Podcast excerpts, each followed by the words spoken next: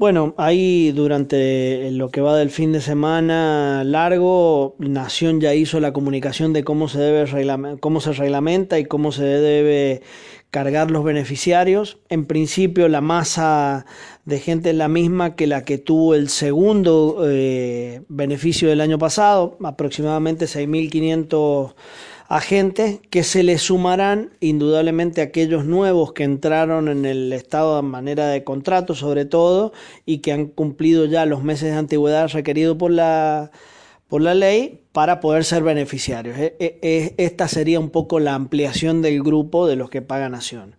Y bueno, y respecto del resto, eh, la provincia, como se sabe, sobre fin de año hizo un beneficio para todos los empleados de salud del 25% sobre el sueldo de revista que se mantendrá mientras dure la pandemia. Bien. Eh, eh, Guillermo, ¿cómo, ¿cómo, avanza el tema de la compra de vacunas? Digo, ¿Avanza, no avanza? ¿Está estático? ¿Cómo, se está trabajando? Mire, el, el, avance es remar en dulce leche con palillos, más o menos, si lo queremos poner en términos gráficos.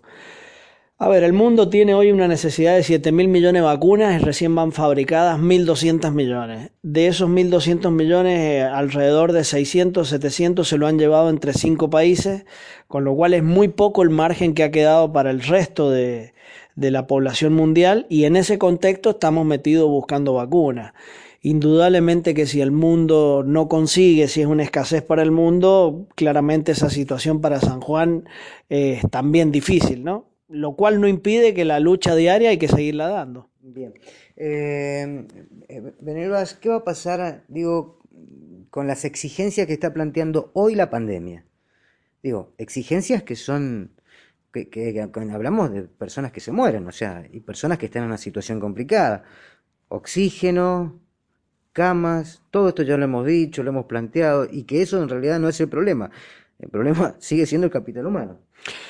Exactamente, hoy eh, la provincia tiene una situación que le permite todo lo que sean bienes de uso o fierros, como le llaman vulgarmente en la jerga, no tiene problemas en adquirir de igual manera que insumos, pero indudablemente el capital humano es el que sigue siendo el bien escaso.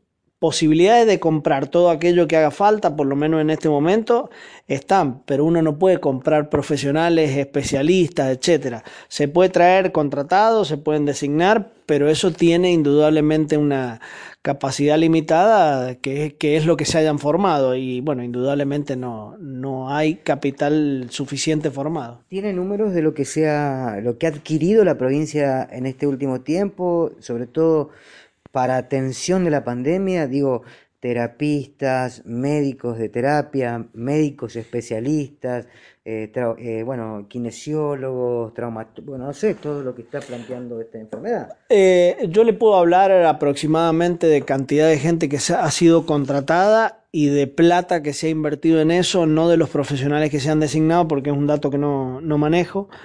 Eh, pero en, en contratos ya llevamos alrededor de las 800 personas desde que empezó la pandemia y son más o menos 300 en lo que va del año y se siguen sumando todos los días.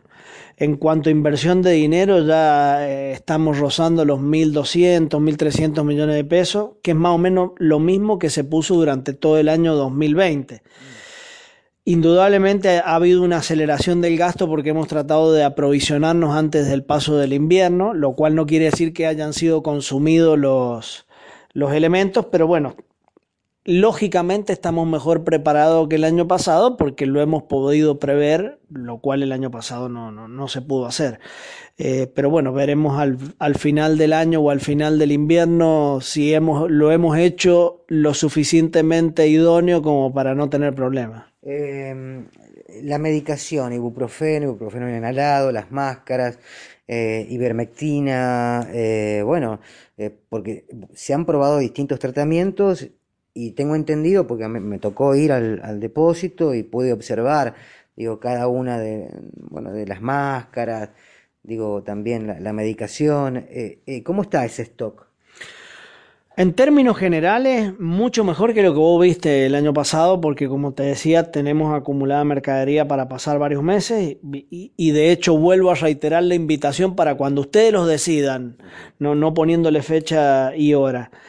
Eh, sí hay cuestiones puntuales que va mostrando el mercado, como por ejemplo la medicación para quienes están internados en terapia, especialmente los míos relajantes, etcétera, que ha habido alguna escasez. No ha sido el caso de salud pública, sí, indudablemente los stocks se vieron sensiblemente desmejorados, pero eh, la provincia ha seguido comprando y de hecho parte del motivo del viaje que estuvimos la semana pasada en Buenos Aires con los directores administrativos de los hospitales es porque estamos haciendo convenio con algunos laboratorios para una provisión constante durante todo el invierno, la segunda ola, como le quieras llamar. Bien. Eh, en lo que respecta a ambulancias, eh, digo, esto es una cuestión de, de contratos y de a, si se puede agrandar digo, la planta de, de, movilidades, digo, producto de la pandemia, porque pareciera ser, o hay muchas quejas que en realidad no, eh, o sea, que no llegan las ambulancias, o llegan tarde, o cómo, cómo se maneja, se ha planteado algo con la ministra.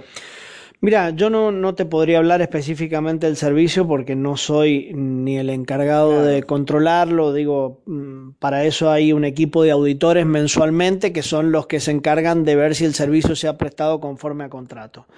Te hablo desde lo administrativo y desde la capacidad económica en la medida en que haga falta ampliar el servicio con la empresa que está o con alguna otra en la medida que sea necesario, eh, hay por ahora recursos disponibles para hacerlo. Te vuelvo a repetir, yo desde lo administrativo no tengo ningún pedido concreto de ampliación del servicio en este momento. Y, y, si se requiriera, bueno, como se ha hecho con respiradores, con insumos, con testeos, etcétera, por ahora hay capacidad económica disponible y, y no es una limitante para nosotros. Eh, eh, ¿Pasa por su área la suspensión de las licencias para todos los médicos que están abocados a COVID? No, como parte del equipo, por supuesto, emito mi opinión, ¿no es cierto? Y, y, pero no, no es, no es, no es métier, digamos, del área administrativa. Eh, bueno, hay una normativa nueva que sacó el gobierno hace unos días. Indudablemente, el hecho del personal que esté vacunado ya es un, un escudo protector para poder volver a trabajar, pero legalmente no soy la persona adecuada para respondértelo. Bien, bien. Eh, en líneas generales, este, la, la provincia, ¿entiende usted que debe seguir adquiriendo tratamientos para el COVID, respiradores, este, digo, este, camas específicas para terapia, eh, todo lo que conlleva esta pandemia? Mira, como te lo decía recién, eh, capacidad para poder hacerlo desde lo económico existe. Hay una limitante y, y, voy a repetir alguna enseñanza que me hizo Matías Espejo en algún momento. Un respirador eh, no tenerlo es malo y tenerlo en manos de alguien que no lo sabe manejar tal vez es más malo. Más, más, más peligroso. Más peligroso. Entonces, indudablemente que no es tener el aparato solo, sino alguien que lo sepa usar porque también puede provocar una muerte, un mal uso, ¿no es cierto? Y, y ahí es donde está la capacidad limitante cuánto faltan, eh, cuánto personal falta, etcétera. La, la, verdad que no conozco esa relación, la, la, conoce mejor Matías, pero claramente el capital humano especializado para este tipo de situaciones eh, es escaso en este momento. Bien, gracias, doctor. Perdón, eh, Guillermo. Licenciado. Licenciado, perdón. No, Guillermo, Guillermo, Guillermo es mejor, Guillermo. sí, sí, los títulos. gracias.